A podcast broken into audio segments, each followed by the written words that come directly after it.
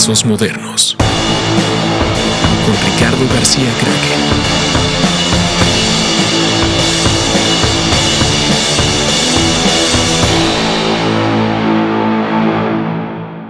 Hola, bienvenidos a Trazos Modernos. Eh, Trazos Modernos tiene un Patreon y se los quiero explicar más o menos de cómo funciona por si tienen ganas de participar. Eh, el podcast, como siempre, es gratis, está en todas las plataformas, como siempre lo subimos.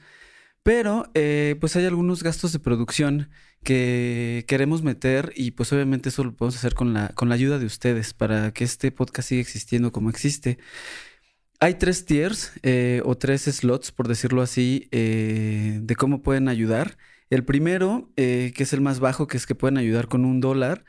lo tengo como que pues es, va a haber contenido exclusivo para, para estos Patreons y pues son cositas que voy a ir subiendo en especial ahí quizá algunas fotos, quizá algunas cosas que no salgan directamente en el, en el podcast, eh, o incluso anunciarles antes quién va a estar y cosas así. En el segundo, que es uno de 5 de cinco dólares, eh, ahí lo que vamos a tener, que es una de las sorpresas nuevas que viene este año, es que vamos a tener nuevo merch. Eh, que tiene que ver tanto con los artistas y los diseñadores que van a estar viniendo, y también con diseños tal cual de trabajos modernos. Ahí se van a poder enterar de las preventas de estas cosas. Y también las, vamos a tener preventas de talleres, los talleres que anunciamos que vamos a hacer en Panteón, eh, talleres de diseño, talleres de arte y también eh, los eventos que estamos haciendo con el sótano de Rayando Libros. En el último tier, que es ya el, más caro de todos, eh, que es, una, es un tier de 10 dólares, Ahí lo que van a estar recibiendo tal cual, después de seis meses de estar suscritos, pues ya son los objetos, son los artículos de merch que estemos haciendo, más todo lo demás que había dicho antes, son todos los artículos que van a estar recibiendo cada seis meses. Todavía no sé exactamente si va a ser una playera, un cartel, un parche, un caballito, un encendedor como de concierto, de afuera de concierto, pero eh, algo van a tener. Si gustan participar, eh, pues ahí está, es el Patreon, el Patreon de Tazos Modernos. Siempre subimos todas las redes sociales, que es el Twitter y el Instagram, arroba modernos trazos. Y em, este episodio también eh, tenemos, nos regalaron un mezcal de los ricos, ricos mezcales del Mezcalería La Clandestina, que nuestro querido Alejandro Magallanes nos hizo llegar eh, para que fluya mejor y mucho mejor la conversación. Hola, eh, bienvenidos. Estamos iniciando otro episodio de Trazos Modernos a distancia. Eh, todavía seguimos todos guardaditos, a pesar de que al día de hoy estamos ya en semáforo naranja. Eh, pues evidentemente los que podemos no salir, estamos no saliendo. Y esta vez tenemos un invitado que es un carnal mío, es alguien que admiro mucho desde hace un rato el mismísimo David Piñón, más conocido como Seger. ¿Cómo estás, güey? Hey, ¿qué tal? Bien, bien, brother. ¿Tú qué tal? Aquí pasando la tardecita del viernes. Todo bien, güey. Eso. ¿Cómo vas con el, cómo vas con este encerrón, güey? Pues bien, ¿eh? creo que el primer mes y medio fue un poco más complicado, pero ya ahorita un poco más tranquilo en relación a que pues tenía que adaptarme, aunque normalmente trabajo en casa porque aquí tengo mi estudio, en un espacio pues, que, diseñé para eso, para trabajar, pues es un poco complicado entre familia y todo, pero, pero bien, ya muy bien adaptados y todo. Normalmente trabajo aquí, entonces tampoco me costó mucho trabajo. Sí, claro, sí, eso, eso le ha pasado a mucha banda que creo que tanto los que medio está entrevistando ahorita de lejos, y pues también nuevamente conocidos y nuestros, y nuestros amigos, pues sí he visto que pues son, es un poco, es un cambio muy, relativamente muy, muy, muy poco, o sea, hay muy poco cambio entre lo que está, cómo te encierras a trabajar cuando estás trabajando esta parte de pintar, diseñar, planear. Igual a ti lo que más te ha pagado, te ha pegado quizás e, es ir a hacer muros, ¿no? Pues sí, tenía un par de cosas planeadas para cuestiones de muros, pero solo se pospusieron y normalmente tampoco es que esté pintado todo el tiempo muros, sino ahorita tenía unas comisiones de caballete, entonces estoy muy metido en ello. Y pues estuve justamente eso, ¿no? Pintando eh, piezas de estudio y replanteando un poco mi forma de trabajo, experimentando en algunas cosas, dándome un tiempo también que necesitaba mucho tiempo para mí, para leer algunos libros que había comprado, cosas que me interesaban ver.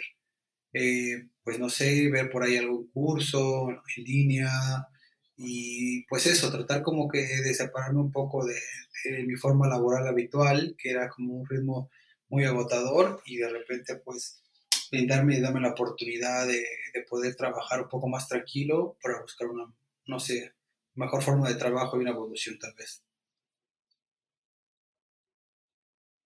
Qué chido, güey. Qué, qué, qué, qué buena forma de tomar este pedo. Justo ayer hablaba con, ¿te acuerdas de Aldo Lugo? Aldo, que es compa nuestro. Justo estaba platicando con él ayer que estamos hablando de que ahorita sentimos como que hay un pedo muy cabrón de, de miedo, güey, de que hay mucho miedo. Está, eh, hay una generación de miedo ahorita, de que tienes miedo de enfermarte, tienes miedo de que se enferme alguien de los tuyos, tienes miedo de perder tu trabajo, tienes miedo de qué vaya a pasar después. Y pues creo que justo una tarea mucho de todo lo que está pasando, pues para los creativos, para los artistas al menos, pues es cómo transformar este miedo en cosas creativas. Sí, claro. Pues creo que ese es algo muy innato del ser humano, ¿no? Tener como miedo, pero la incertidumbre del futuro, pero realmente es que el futuro está aquí solamente es cuestión de adaptación. O sea, eh, hablando desde mi propia trinchera, yo soy una persona que estoy muy acostumbrado a trabajar muy duro y largas jornadas, muy largas jornadas de lunes a domingo, ¿no? Entonces, entre eso, eh, claro, pues, no sé, la paternidad, nuestra hija va en la preparatoria, tenemos un hijo en el kinder, entonces eso nos mantiene en un ritmo siempre como en movimiento, movimiento, movimiento.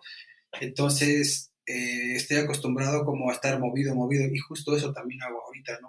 O sea, sí hay un poco de incertidumbre como al que viene, pero como no trabajo en ninguna agencia y toda mi vida he sido freelance, tampoco es que, no quiero decir que estoy despreocupado, desde luego que sí, levanto la cabeza y me pongo a pensar, trato de tomar las cosas como con calma, el hecho de decir como tampoco ha pasado un año, ha pasado un par de meses, y los proyectos pues siguen moviéndose. Hay un menor flujo, claro. hay un menor flujo laboral, pero creo que esta es una muy buena oportunidad para los creativos como para replantearse realmente quiénes somos en relación a, yo creo que si estás trabajando duro, yo sé que en cuanto se abra la posibilidad, pues vamos a seguir trabajando.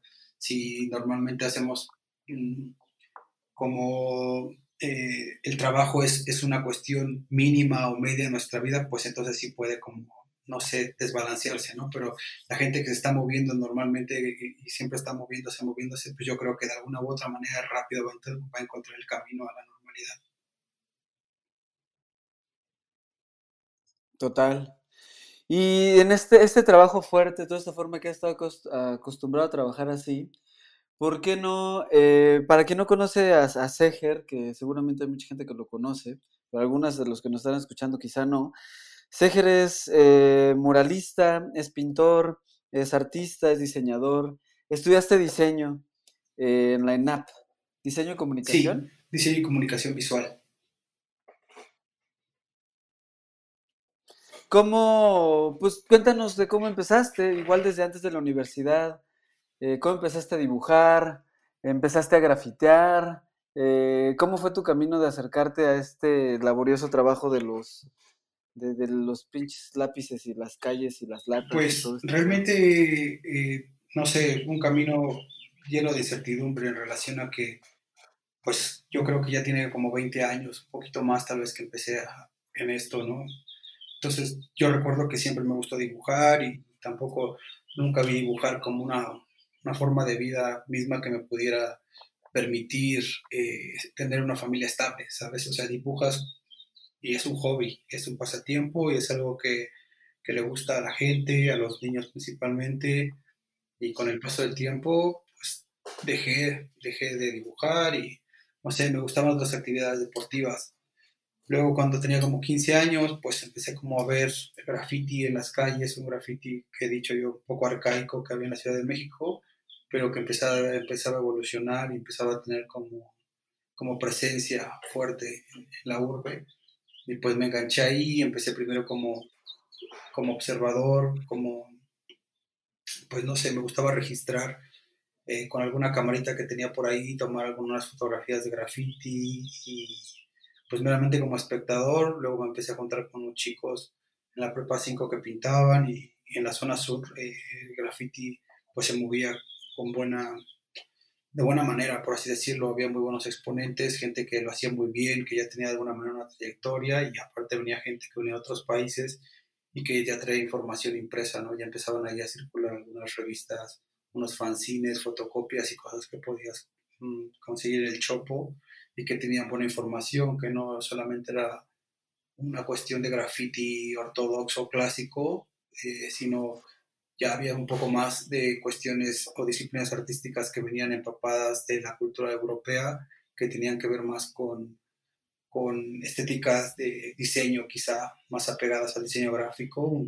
también un poco arcaico, más allá del graffiti clásico, ¿no? Entonces, me gustaba también eso y empecé, pues, no sé, a desarrollar un lenguaje propio a través de stickers y carteles, que con el paso del tiempo, pues, seguí trabajando a modo de tener como mi propia voz dentro del juego, ¿no? De, tratar de decir como, pues, bueno, no sé si esto es bueno o malo, pero esto es lo que estoy haciendo yo y de alguna manera empezar a dirigir mi gráfica para, pues, no sé, no, no, no tratando de tener como una carrera de eso, sino simplemente tener una voz dentro de un movimiento que me gustaba mucho, ¿no? Con el paso del tiempo seguí haciéndolo y ah, ya eh, me salí de la prepa 5 y dejé de estudiar un tiempo por cuestiones familiares y cosas que pasaban en casa, luego volví a hacer mi examen y ahora entré al CSH.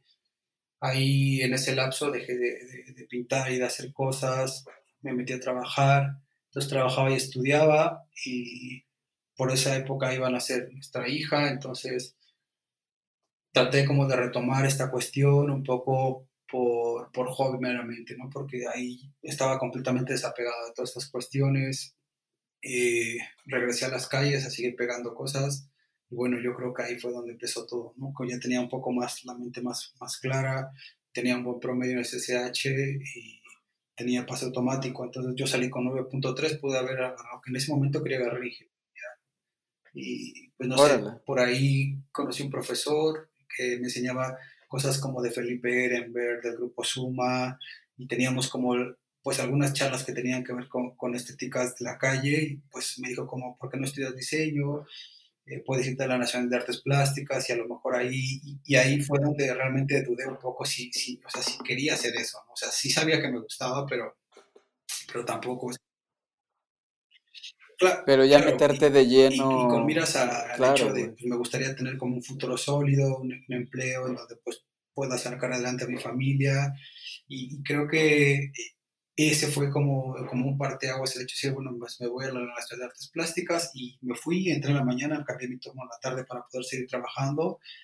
Y, este, y ahí empezó todo, ¿no? Realmente es que ahí empecé a aprender algunas cuestiones más como como, mm, cómo, cómo darle como sustento, poder visual algunos discursos que ya tenía, darle más forma, empezar a moverle un poco ahí el ordenador, picarle a algunos programas y tener como amigos que, que, que, aunque eran más jóvenes que yo, pues tenían también mucha información visual que venía de, sus propios nichos acerca de películas y cosas que también eh, pues me empapaban y me llenaban y me influenciaron en ese momento. Y bueno, pues ya empezaba también ahí a juntarme pues con, con Smith y con Sanner, ya los conocía y seguíamos pintando, no sé, en las calles, algún lugar abandonado.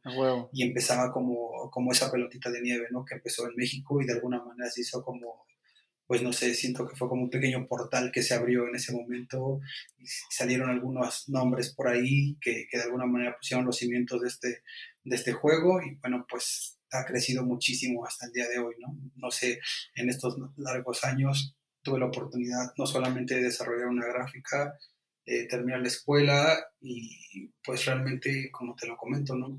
Pues ya de ahí, no, desde el quinto semestre empecé a tener como trabajo, pequeños, eh, pequeñas comisiones de ilustración, eh, me especialicé en la ilustración en la, en la universidad y pues bueno, ya salían algunas cuantas cositas y desde ahí empecé como, por alguna manera así decirlo, profesionalizar mi trabajo, aprendiendo cosas entre tropezón y tropezón y tropezón hasta ir perfeccionando varias cuestiones y pues desde luego entre amigos y colegas y toda la cama de ilustradores que son actuales, pues no sé, siempre van pasándote tips o dándote una palmadita en la espalda a modo de seguir hacia adelante y hasta el día de hoy, ¿no? Que, ha pasado tiempo y empezaron a venir como, pues no sé, muchas cosas, festivales y murales y cosas gráfica en general. Tampoco sé qué, no sé, sigo sin saber cómo definir, ¿sabes? O sea, no sé si soy no sé si soy, o sea, no sé, me gusta decir que, hacemos gráfica y gráfica en diferentes soportes que van desde lo digital hasta lo tradicional, ¿no? Claro, al ratito ya vas a ponerte a pintar uñas, carnal.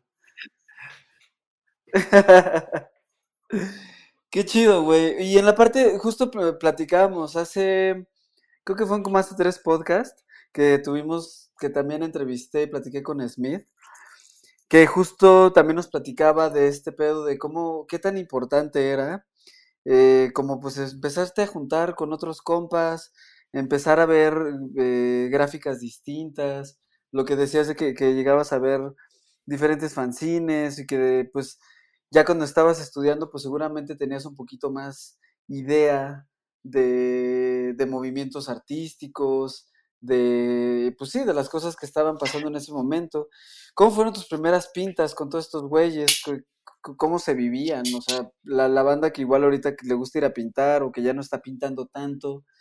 Eh, ¿Cómo eran esos Pero realmente es que cada quien pintaba donde podía, ¿no? Tampoco es que nos juntáramos como un equipo de fútbol de manera, o sea, yo siempre fui más como un animal solitario que me gustaba meterme a pintar a lugares abandonados, y, tampoco, tampoco, o sea, yo realmente es que, que muté de las letras hacia la gráfica porque tampoco era un gran escritor de letras, ¿sabes? O sea, había gente que lo hacía muchísimo mejor que yo y en la búsqueda de, pues, como te digo, de mi propia identidad, de mi propia voz, pues empecé como a generar gráfica y necesitaba tiempo para pintar y experimentar.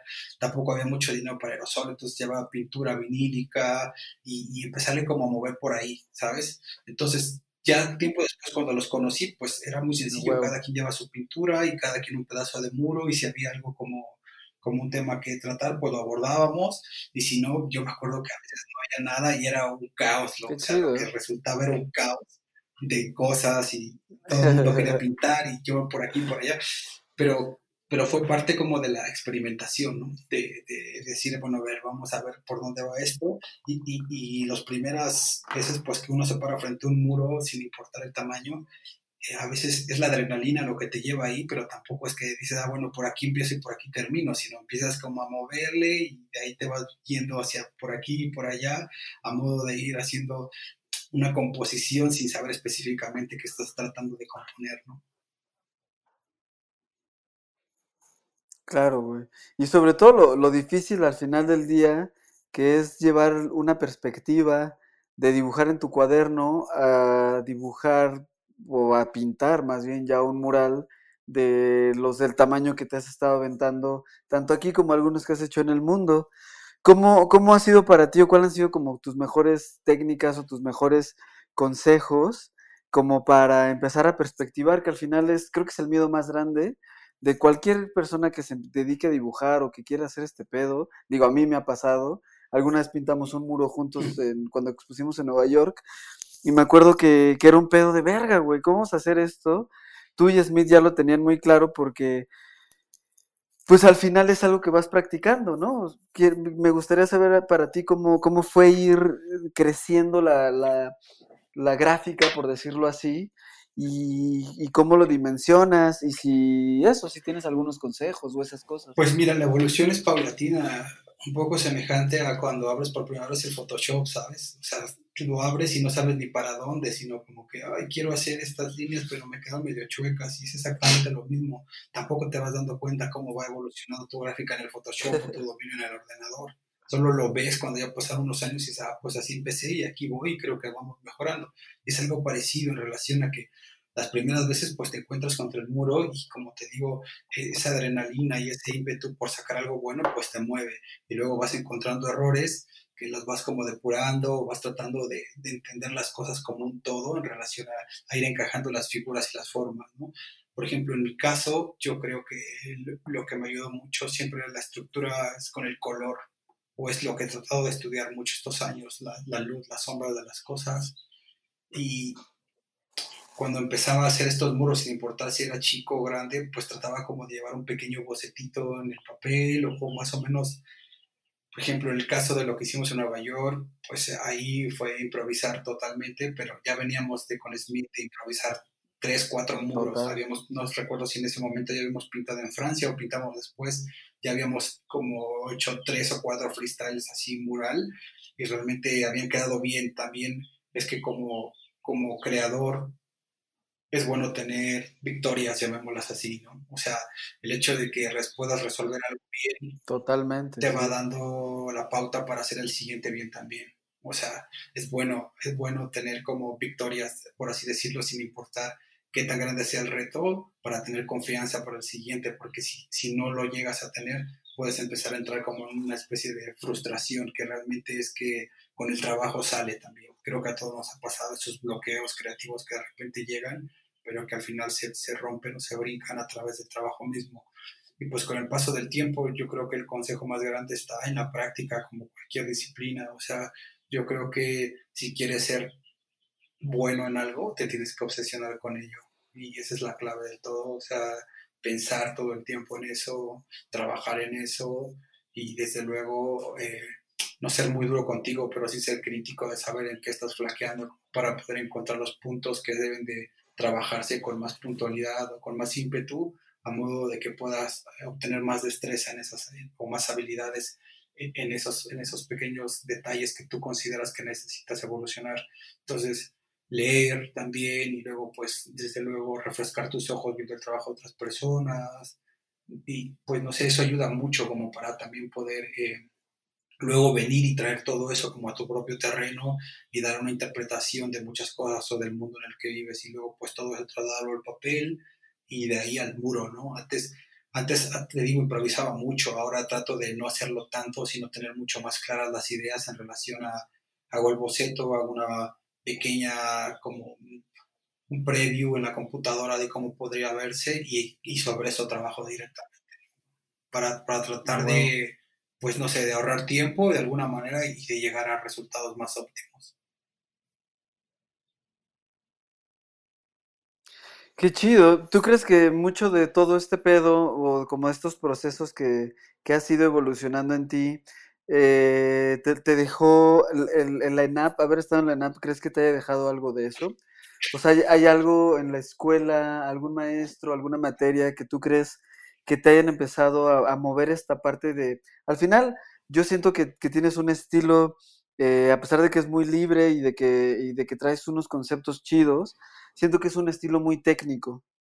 Por lo mismo, estudias mucho las perspectivas, estudias mucho la armonía de los colores que estás usando eh, y evidentemente creo que has llevado una técnica a ser tu técnica y, pues, lo mismo que dices, o sea, desde hacer un bocetito en, el, en, Photoshop, desde de repente entender para dónde van las líneas, las luces, las sombras. Eh, ¿Tú de dónde crees que para ti ha partido tener como esta personalidad un poquito más técnica, por decirlo así? O sea, si fuéramos luchadores... Ya, claro, incluso me cuesta trabajo, o sea, volver como...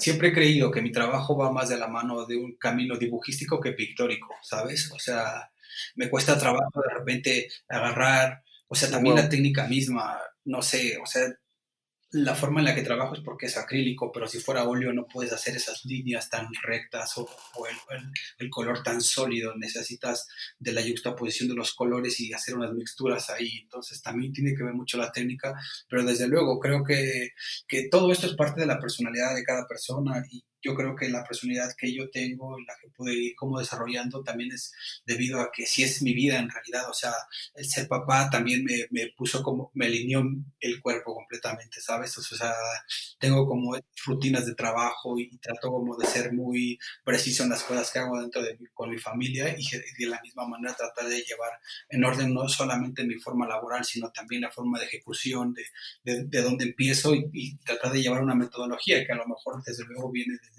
desde, tiempos de la universidad y, cosas que, que, fui aprendiendo y tratar de no, nunca traté de echar en saco roto lo que me decían los profesores, sino pues el hecho de decir como, ok, yo decidí estar aquí, quería estudiar otra carrera, pero al final decidí estar aquí, quiero absorber todo lo que más pueda. Y pues no sé, para poner en, en, práctica esto y yo sabía que pues a lo mejor mi generación eran más jóvenes que yo, como te lo digo, y yo pues no sé, de alguna manera ya el tiempo me estaba correteando y a lo mejor eso me impulsó para dar brincos de alguna manera y, empezar como, como entrar más de lleno a lo que ya quería hacer.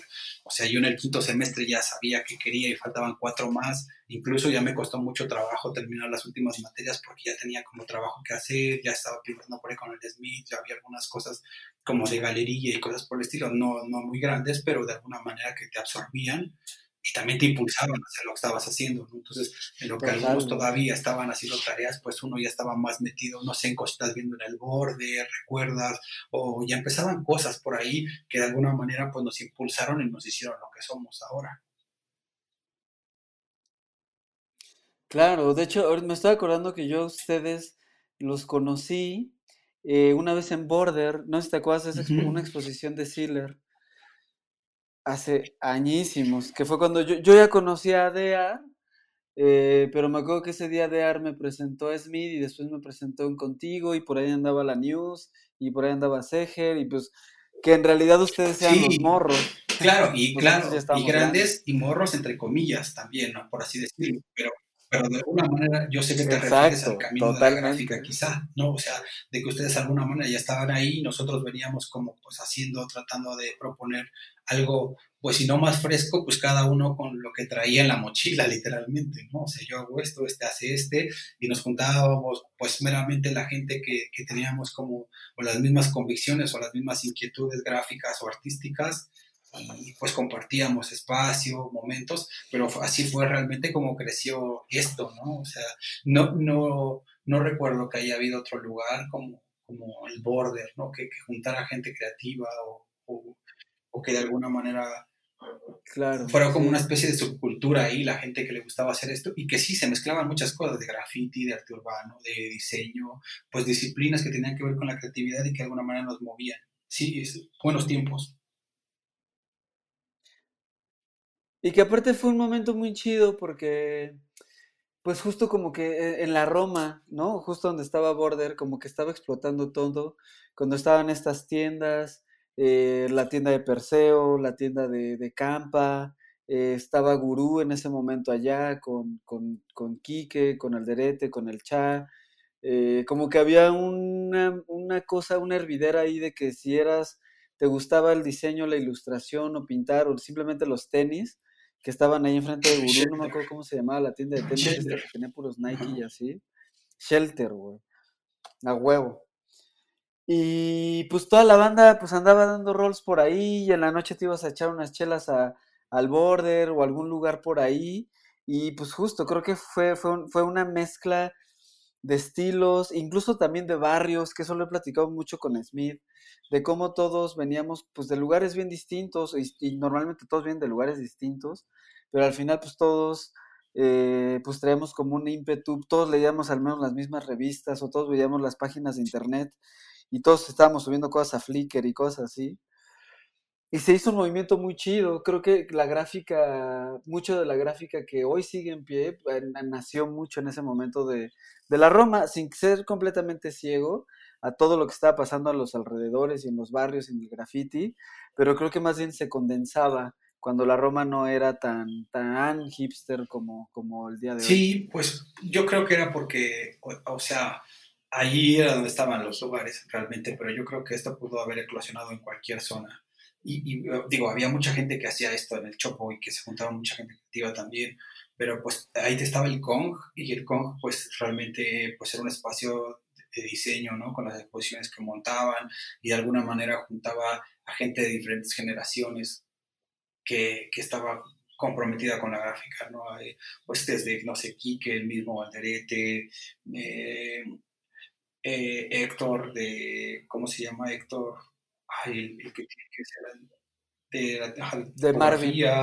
Pues no sé, conocía mucha gente ahí, de alguna manera que ya estaba consolidada o su trabajo ya era reconocido de alguna manera y pues nosotros comenzamos a, a, proponer cosas, aunque nosotros realmente no estamos, por así decirlo, 100% metido en el terreno de diseño, pues somos un híbrido, ¿no? Un híbrido entre la, ilustración y el, diseño y siempre, siempre he creído que, lo decía en, en, en otra charla, donde nosotros somos muy, este, muy callejeros para estar en galerías tal vez, ¿no? Así nos ve la gente de las galerías, que venimos muy de la calle y somos muy, no sé, muy fresas, por así decirlo, para hacer graffiti, en su, toda su extensión de la palabra. Entonces, somos como ahí algo híbrido que salió, que, que, hizo un movimiento y que ahora es muy fuerte, porque aunque nosotros, nosotros tuvimos otras inquietudes en su momento, como cualquiera los tuvo, pues actualmente hay gente que se brincó todos esos pasos y que ahora también propone cosas increíbles, o sea, fuertes, eh, sólidas en cuestión de murales y que no tuvo como ese feedback porque no le tocó y su feedback como nosotros, ¿no? De alguna manera y pues, no sé, esa es la manera de ir pasando la estafeta y para que, que, las cosas sigan creciendo y evolucionando. En la parte de, bueno, me da, mucha curiosidad una cosa que no quiero que se me, que se me olvide. Eh, digo que si, si quieres ahondar o no, no importa. Es una duda ya nada más como de que, que, que en, en, en, que antes de, de, meterte a estudiar chido y todo después que estabas trabajando, ¿qué otros trabajos hiciste? ¿Qué otros que, perdón? De este pedo?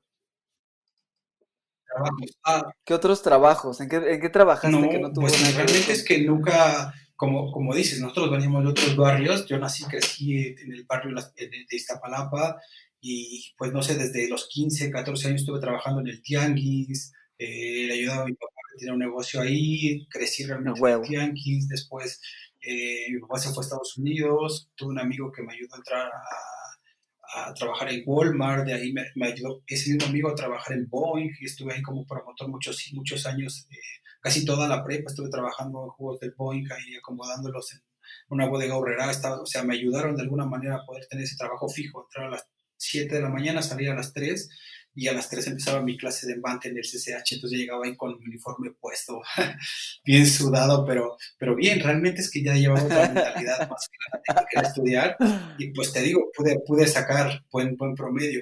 Claro. Eh, cuando entré a la, pre, a la universidad, eh, ya me había... O sea, cham, chambeador y nerdo. Sí, entré a Heineken y ahí estaba cañón, porque tenía justamente el Superama, que es el de Michoacán, ahí en la, en la Condesa, el de Pachuca, y los Humesas que están en el de Colima y uno en Oaxaca. Entonces, pero pues imagínate, el ENAP está en Xochimilco, yo vivía en Iztapalapa, entonces tenía que ir a Iztapalapa a la Condesa, luego regresar a mi casa, agarrar mis cosas y irme hasta Xochimilco a la ENAP. Entonces solamente pude estar como un año en ese ritmo, un año y cachito, y luego pues ya dije, no, ya estuvo, me voy a meter de lleno al lado de la escuela. Y pues bien, la verdad es que te digo, desde el cuarto semestre, quinto semestre, empecé a agarrar como trabajillos y cositas así que de alguna manera pues me pudieron ayudar y hasta el día de hoy esa, esa pelotita de nieve pues creció y creció y creció y pues de ahí nos agarramos y hasta el día de ahora pues no ha parado, ¿no? Qué chingón, güey. ¿Cómo fue eh, después de todo esto, estar pintando, estar en la universidad, empezar a tener cosas como en galerías, todo esto que hablamos de Border? ¿Cómo fue para ti, o sea, más, que el proceso, ir eh, empezando a trabajar ya con marcas? O sea, ¿cómo fue ya meterte en el mundo freelance, en el mundo dar facturas, en el mundo eh, que al final te estaban comisionando trabajos comerciales? Eh, que al final eso sirve, por un lado, creo, como para validar que, que, tu estilo y tu onda está chido, pero por otro lado, eh, para ti, ¿cómo fue? ¿Cómo fue ese, ese, shock de trabajar para agencias de publicidad, trabajar para, para clientes de marketing, de marcas y así?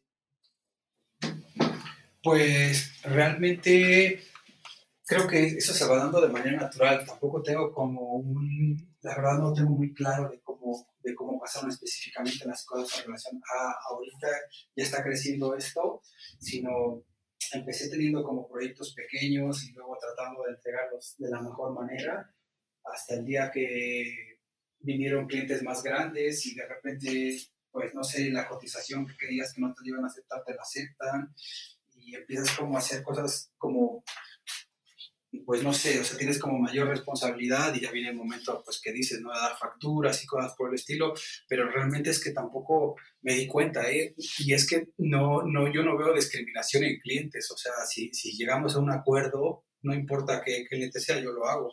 Así como he dicho clientes pequeños, sí, que, que son muy buenos clientes, así también le he dicho que no a clientes o a marcas grandes que simplemente en ese momento no es lo que quiero para mi trabajo ni para mí. Y ya está, trato como de ser honesto un poco en ese aspecto, ¿sabes? O sea, a veces no es precisamente como el dinero, sino a dónde, a dónde me dirige esto. Porque, pues en un futuro, no sé, me gustaría, o justo lo que está haciendo esta cuarentena es limpiarme un poco la mirada y tratar de pensar que no precisamente quiero vivir en el mundo de la publicidad, sino me gustaría más vivir en el mundo del arte y pues lo que necesito es estar pintando muchísimo y justo lo que estoy haciendo. Piezas de caballete, eh, reestructurando la página web, tratando como de, de, tener una mejor estructura a la hora de, proponer o de mostrar mi trabajo con un diálogo que esté más depurado y pues bueno, en eso es lo que estoy trabajando, ¿no? Y justo, justo eso, eso me gustaría que, que, platicáramos un poquito de cuál es, cuál es tu diálogo, ahorita cuál es tu diálogo, hacia dónde quieres estar llevando tu discurso, qué es lo que, qué lo quieres decir más allá de, lo, de, tus técnicas y de, y de, pues sí, de tus técnicas y de, y de la visión increíble que ya traes eh, tan, tan, tan bien hecha, pues toda mi familia de padre y madre son del estado de Oaxaca y pues no sé, estoy tratando de como de buscar dentro de mis raíces en el haber como un refresh de todas las imágenes que vi desde pequeño, las cosas con las que crecí, las cosas que me influenciaron y traerlas a mi presente gráfico de alguna manera, aunado a, a todo el contexto que, que ya tengo de cosas, ¿no? Estoy, te digo, estoy generando ahorita un par de canvas que son, pues no sé, de alguna manera creo que son un poco más sólidos en cuestión de, de canvas que no precisamente que, no sé, siempre que, veo un, lienzo, de alguna manera me genera una especie de temor y de respeto. No así el muro, el muro como quiera llego, lo pinto y trato como de adaptarme un poco a la superficie en donde estoy, en el contexto que me encuentro, pero un canvas es diferente porque tiene como un diálogo muy personal con el espectador dentro de una de un interior, que, ¿no? que es para vivir dentro de un interior de alguna manera. Entonces, pues ahí es donde estudio un poco más y justamente estoy tratando de depurar eh, este diálogo que te comento, ¿no? Estoy, pues no sé, tratando de buscar un reflejo de lo que soy a través de, de lo, que, de lo que fui, por así decirlo. Entonces, crecí y tengo un, bagaje visual de muchas cosas que vi cuando era, cuando era pequeño que tienen que ver con la cultura mexicana y a partir de eso, pues no sé, no lo veo como algo que, que pueda llegar a potencializar al extranjero, sino simplemente lo veo como, como un punto de inicio para seguir por ese camino que me va a permitir sentirme bien conmigo mismo, que, que, lo que estoy pintando me agrada muchísimo, que no tiene mucho que ver con otras, con otras estéticas que he venido trabajando y que de alguna manera quiero dar un paso hacia otro lugar, quiero mostrarme de otra manera y que realmente me hace sentir muy bien. Dentro de ese pedo, para ti, ¿cuál crees que, o sea, qué es lo que más te reta de eso? O sea, que ¿qué, te, te pone a pelear contigo mismo para llegar justo a encontrar estos discursos que al final, como dices, es aprender de ti mismo, pero también es alejarte un poquito pues, de ti mismo, ¿no? Siempre he pensado qué es lo que me hace volver al punto y es creo que, o sea, el error que muchas veces cometo es hacer lo que ya sé hacer, ¿sabes? Entonces justamente quiero salirme de ese esquema de decir como que si empiezo de este, del punto A al punto B y el resultado es el mismo, pues te tratos, hay que buscar nuevos referentes, nuevas formas de ejecución, eh, nuevos caminos de alguna manera para que el resultado sea completamente diferente. Como te comento, a lo mejor es gráfica que no precisamente sea la más exitosa, pero de alguna manera me permite alimentar mi alma, que eso es lo que más me interesa en este momento, porque pues no sé, creo que, que podría... Totalmente, güey. creo que puedo generar gráfica que pueda ser fácil de consumir, pero no precisamente es lo que estoy buscando en este momento para mí. O sea, no quiero hacer la, la, obra fácil, tampoco la más compleja. Quiero hacer algo que me permita hacer y sentirme bien y saber quién soy y en dónde estoy en este momento, para que entonces sí sea mucho o poco para lo que me alcanza, estar completamente sólido en lo que estoy haciendo y, y ser consciente con lo que quiero decir, que, que, esa es otra parte que de alguna manera es difícil a veces llegar, ¿sabes? Porque hay mucha gente que es técnicamente muy buena, pero el discurso es muy ambiguo y me gustaría ir quitando segmentos de esas, de esas cosas que a lo mejor que muchas veces son meramente decorativas, pero al final pues no trascienden conceptualmente o en cuanto a discurso y justamente es hacia donde estoy tratando de dirigir. Y yo creo que mientras te empiece o sea, como tú dices, mientras te empieza a trascender a ti, mientras a ti te empieza a generar otro ruido y te empieza a generar un, eh, un enriquecimiento de, de- de tu alma o un enriquecimiento de tu espíritu, de lo que tú quieres decir, seguramente va a ser poco a poco, como, poco a poco se fue valorando tu trabajo, pues un trabajo eh, honesto al final, pues siempre va a ser valorado por quien tenga que ser valorado. Eh, creo que a veces eh, cuando estamos trabajando en esto, y a mí me ha pasado mucho, que de repente te pierdes mucho en la parte de generar varo, más que quizá generar un discurso. Claro. Y, y- y a veces pareciera que están peleadas, ¿no? Pareciera que está peleado el generar un discurso con el generar varo. Que al final pues todos comemos y todos pagamos renta y, y, pues efectivamente el, el dinero importa, pero creo que son de ese tipo de cosas que mientras sigas alimentando y mientras sigas creando, pues el- al final el sustento va a llegar. Sí, es correcto. Yo también soy de los que estoy mal acostumbrados a comer todos los días. Entonces, eh, sí, nece- nece- necesito trabajar fuerte para ello. Y la verdad es que tampoco la realidad en la que vivimos, tampoco, o sea, en realidad me refiero a que el panorama en México es difícil ser artista completamente, ¿sabes? O sea, tampoco es que que ninguno de la generación le esté rompiendo durísimo en tal galería haciendo cuadritos de 20 por 20. O sea, quien está es porque realmente está con toda la energía metida en el mundo del arte, pero también eso conlleva mucho trabajo, estrés, tiempo, y que difícilmente yo en mi ritmo de vida podría hacerlo, ¿no? Por las responsabilidades que tengo, pero bueno, de repente también caen oportunidades laborales con de cuestiones o de índole comercial que siempre salen, sacan a flote el barco la, y la inteligencia pues a veces radica en ser eh, como, como, pues no sé, inteligente o ser como audaz a la hora de distribuir tus tiempos y decir que es difícil, ¿eh? O sea, yo también me he hundido mucho en el hecho de decir, tengo este trabajo y ya terminando este, ahora sí me voy a sentar a hacer y llega otra cosa y ahí vamos, realmente, y cuando ves ya estás muy alejado de lo que realmente tenías eh, planeado hacer. Por eso es lo que comentaba, regresando al inicio de esta, de esta charla, que, que, que justamente yo tenía para mí, o sea, planeado agarrarme un par de meses para pues justamente hacer lo que estoy haciendo ahora, pero bueno, pues se ha dado de esta manera y, y entre sí y no, pues ahí vamos, ¿no? O sea, replanteando las cosas, con la incertidumbre, o sea, con valor, pero con la incertidumbre de a ver qué pasa, ¿no? O sea, ahí vamos, o sea, no, no, no, no creo que, que nos quedemos tanta gente afuera de, del Huacal, sino creo que sí vamos a poder seguir laborando, que va a ser un poco complicado al inicio, pero que con el tiempo nos vamos a ir adaptando. Sí, sí, como dices, ¿no? A veces uno se sube a, a la ola del, del trabajo y, y- y, pues no sé, o sea que ese es nuestro trabajo, por así decirlo. O sea, eso es lo que estudié.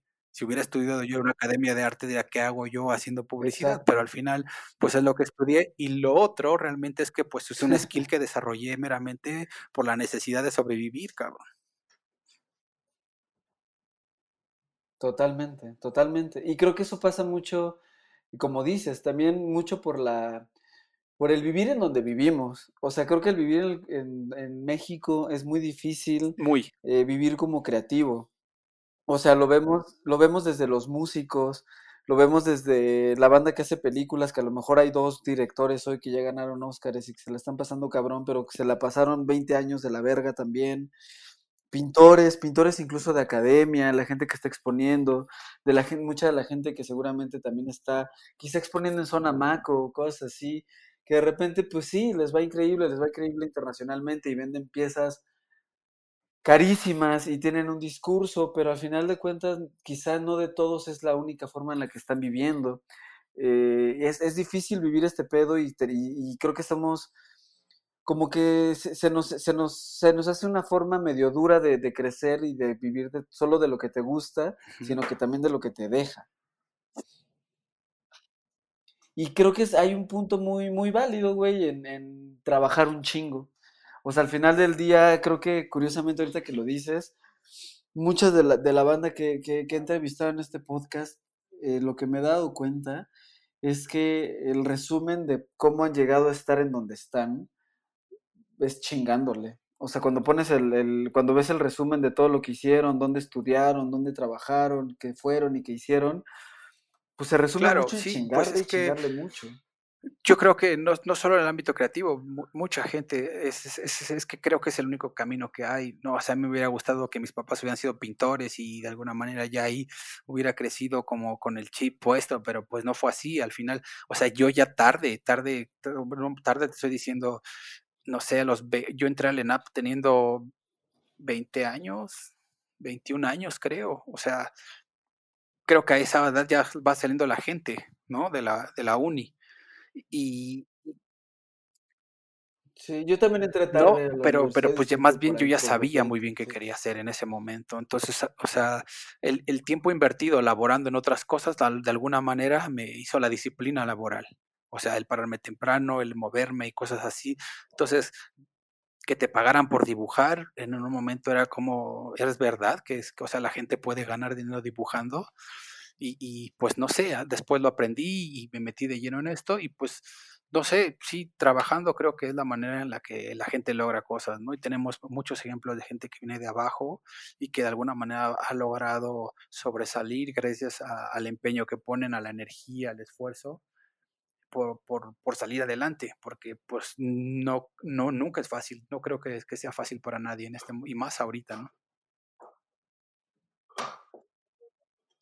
Pues no, y creo que eso es bien importante y creo que es algo bueno que, que dejar a, a- mucha banda que ahorita está quizá terminando de estudiar o que está ya buscando trabajo, como entender que tanto las herramientas como los conocimientos escolares o los, los conocimientos teóricos de repente no son suficientes como para llegar a los puntos a los que quieres llegar.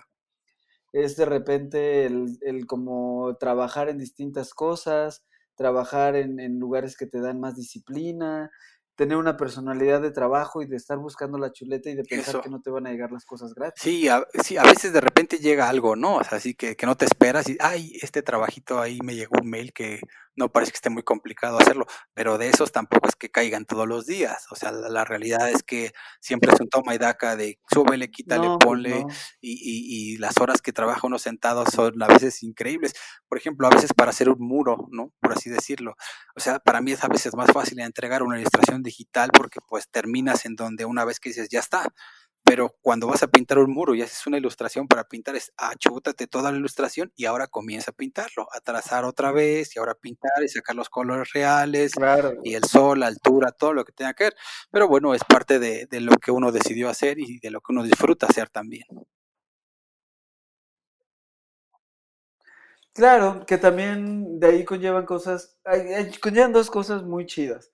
Una es que aparte de que, que es algo que, que es un punto también muy importante en esto, que no solamente eres eh, pintor, ilustrador, diseñador, sino que también te empiezas a convertir en un vendedor de ti mismo.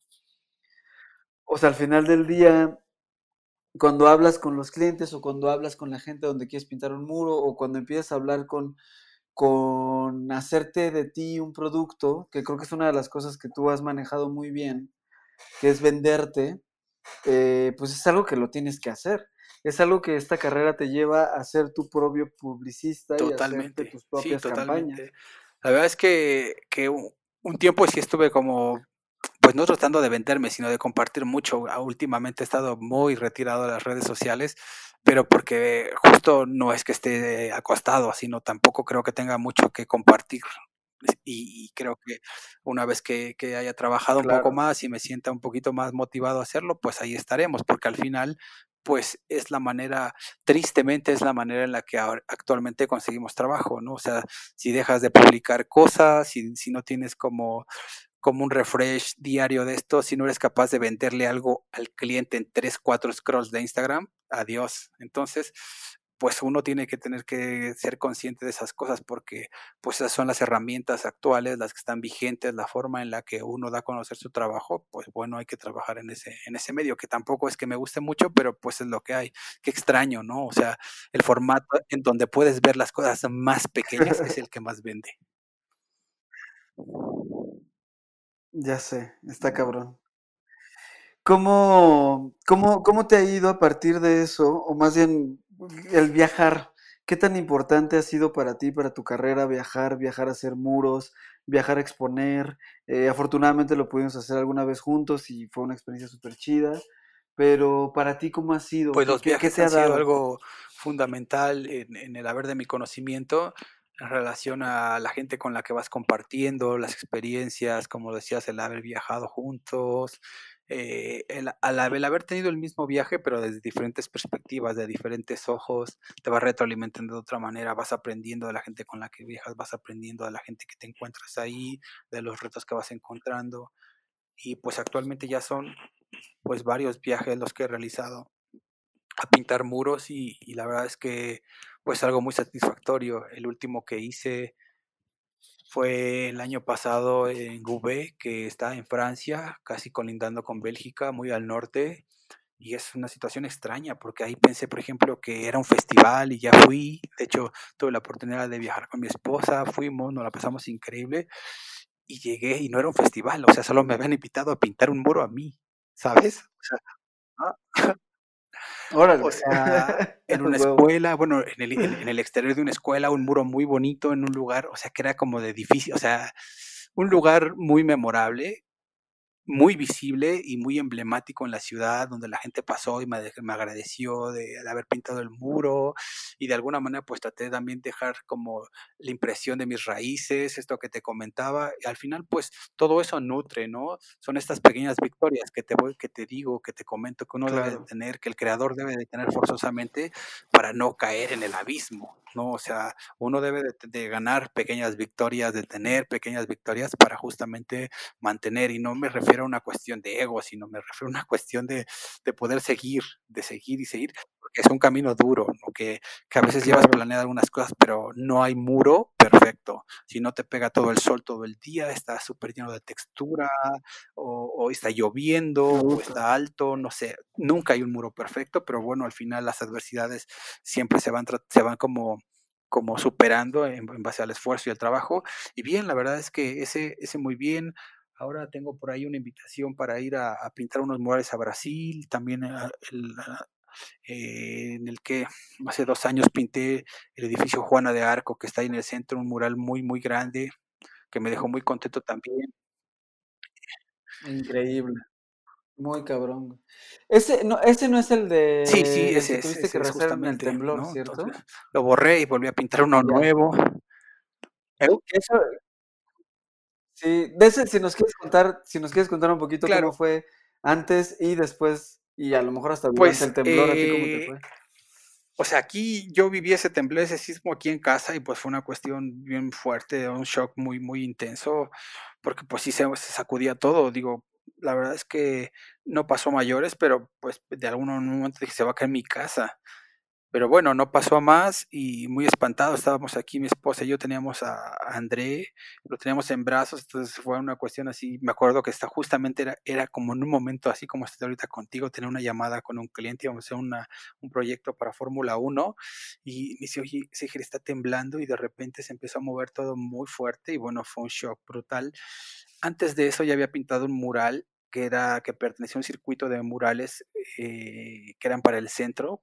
La idea principal era que la gente pudiera tener un recorrido en bicicleta o, o andando a pie para ver este, estos murales. Después no sé muy bien en qué terminó todo, o sea, si realmente se hicieron más, menos, tampoco estoy muy enterado, pero bueno, pintó Smith, Curiot pintó otro. em, Que lo estaba haciendo, si no mal sí, recuerdo, Memo Memo estaba Galindo, ¿no? Del, con el con Injuve, el sí, gobierno del eh, Federal. Olvera.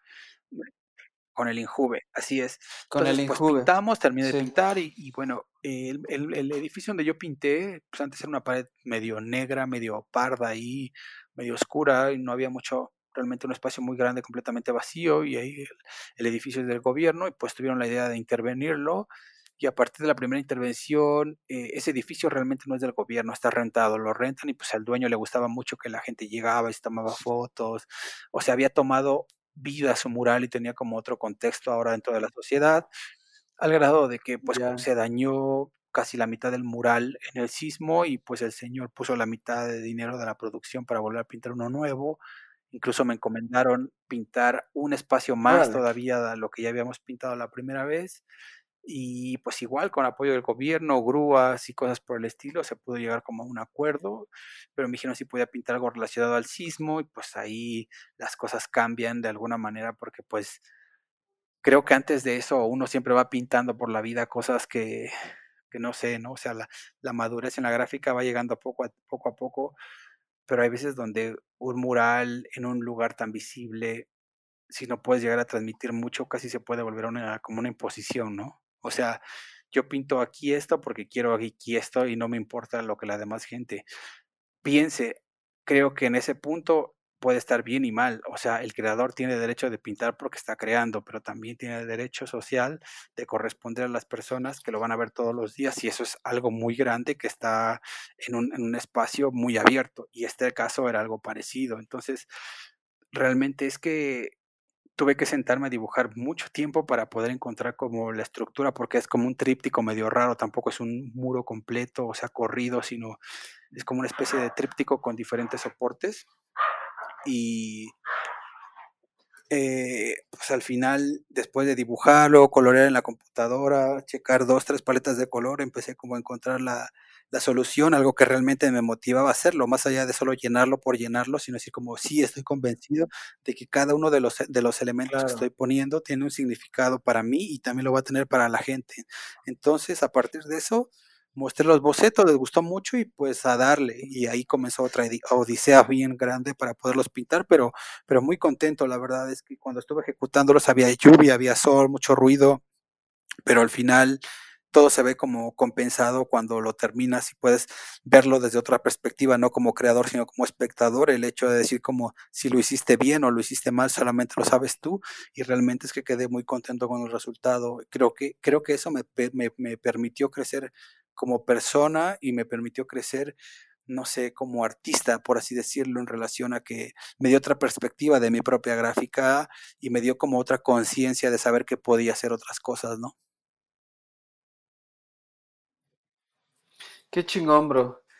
Pues desgraciadamente se nos está acabando el tiempo, pero agradezco mucho la plática. Eh, si la banda quiere ver tus cosas tanto en redes o en tu página, si, si nos quieres dar tu arroba y eh, así. pues de antemano muchas gracias a ti por el espacio, brother. Sabes que cualquier cosa siempre hemos estado contando uno con el otro, ya sea la distancia, donde nos encontramos, en los proyectos que podamos estar juntos siempre se agradece la oportunidad de tener un espacio en cualquier lugar, ¿no? Y desde luego estoy muy agradecido por haberme invitado, por haberme a los espectadores escuchado esta pequeña charla y quien pueda aquí quiera seguir mi trabajo, estoy en Instagram como arroba S-E-H-E-R-O-N-E. E. Y mi website estoy actualizando www.segerjuan.com y dentro de poco voy a subir algunas cosas nuevas y voy a poner algunas cosas que compartir, cosas eh, que están como tras bambalinas de cómo voy generando cosas, procesos y cosas por el estilo, que también a veces luego uno no comparte, no porque no sea, no es que no sea posible compartirlo, simplemente es porque estás en una cosa y otra y otra y solamente vas juntando información, pero me gustaría compartirlo. Al tiro, güey. Pues muchas gracias. Eh, y esto fue Trados Modernos. Muchas gracias por escuchar. Estaremos subiendo más información y más cosas. Eh, pues eso es todo. Muchas gracias. Trazos Modernos con Ricardo García Craque.